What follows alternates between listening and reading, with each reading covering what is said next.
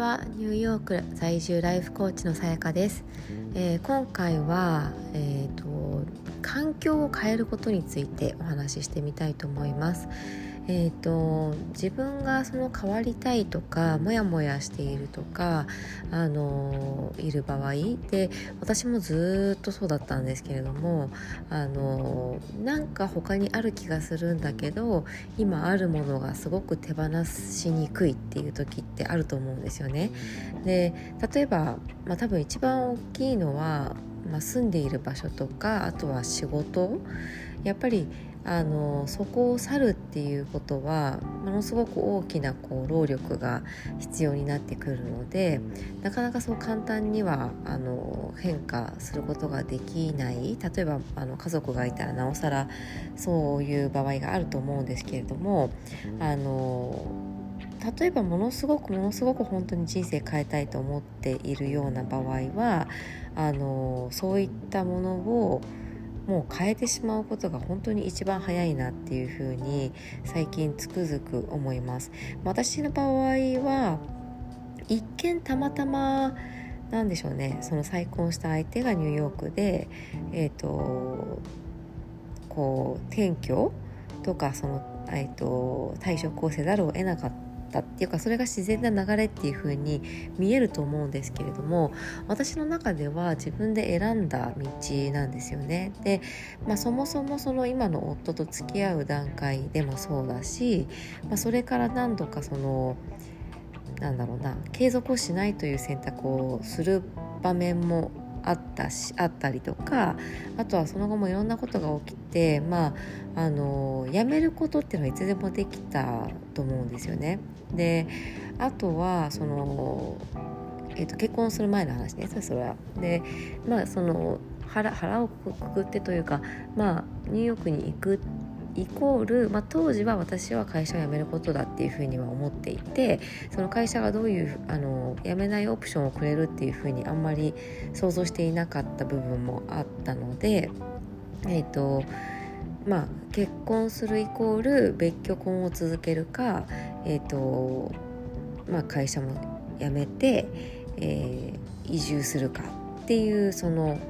まあ、2択、まあ、もしくは夫に日本に来てもらうっていうこともあったあったことは後で分かったんですけど後で分かったというかその夫的にはあのそういう選択肢も一応あのゼロではないというふうに思っていてくれてたっていうのはあったんですけど私の中ではまあ彼はあのアメリカで自分の会社を作ったのであの、まあ、日本に来るっていうことはないだろうな少なくともしばらくはって思ってたんですね。なので、まあ、そこも含めてまあ自分で選択したことであってで例えばあの今辞めずにこっちに来るっていうこともできたわけですよね。だけどあの自分で選択して、まあ、ものすごく本当にこの1年あの大きな変化がありましたで私はその数日前にその執着に関してのポストをあのインスタグラムに投稿したんですけれどもあのやっぱり会社その仕事に対してものすごい執着があったと思います。あのものすごい不満だったわけでもないし、えーと自分が望んで入った会社だであったし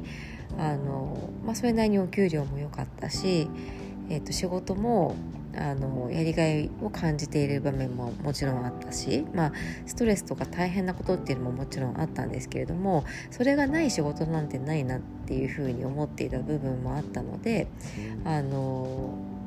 うん、なのでそれを手放すっていうことは正直本当にかなりあの勇気もいったし悩んだんですよね。であの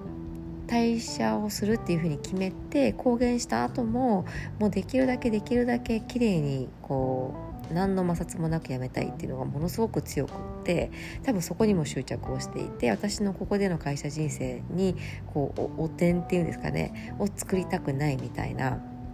なんかそういうところにすごい多分執着していてでいたんですでただ離れてからほんと1年ちょっとぐらい経って初めてなんであんなに執着してたんだろうっていうことをものすごく思うんですよね。であの多分私みたいな人たくさんいて、まあ、みんなそれぞれ何かしらに対しての執着手放せないものってあると思うんですけれどもあのなんでそれがそんなに怖いのか？で私がよくそのコーチングさせていただく時にあのそうなった時にじゃああの最悪なシナリオは何か？でそれが起こる可能性はどれくらいありますか？みたいなことを、ま、あの聞いていってあの一つずつこう恐怖恐怖心をこう潰していくっていう作業をするんですけれどもあの意外にそれやってみるとなんか大したことないねっていうことにあの行き着くパターンがすごく、まあ、てかほとんどでで人ってそのなんだろうな食いっぱぐれて死んじゃうじゃないかとか、まあ、それちょっと極端なんですけどでも今あるもの以上のものが手に入らないんじゃないかっていうふうに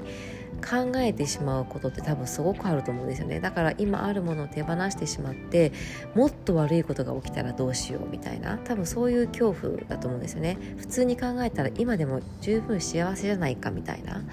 であのやっぱり世の中ってあのどんなにすごい人でもやっぱり人であっていろんな小さなことの積み上げでそこにいると思うんですね。なので、えーと、そうある一定の例えば年月とか、まあ、あのあなたという存在で生きてきてそういう価値観をこうしっかり養ってきてでそれなりの仕事ができているとかそれなりの暮らしができている場合あのそれが一気になくなるってことは多分ほとんどありえないことなんじゃないかなっていうふうに思っていてなのでその人が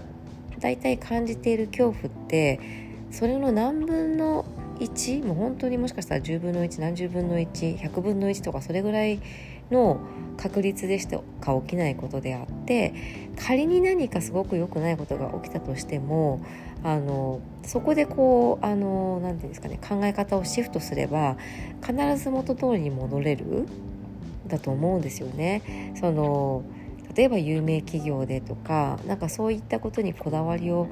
持つっていうところも最初はある場合もあるかもしれないんですけれどもこうそそこが1回でもあれば多分そういうとこに戻るのはそんなに難しくないしあの他にもっといろいろできることがある。なんかちょっと上手に説明できないんですけれどもだから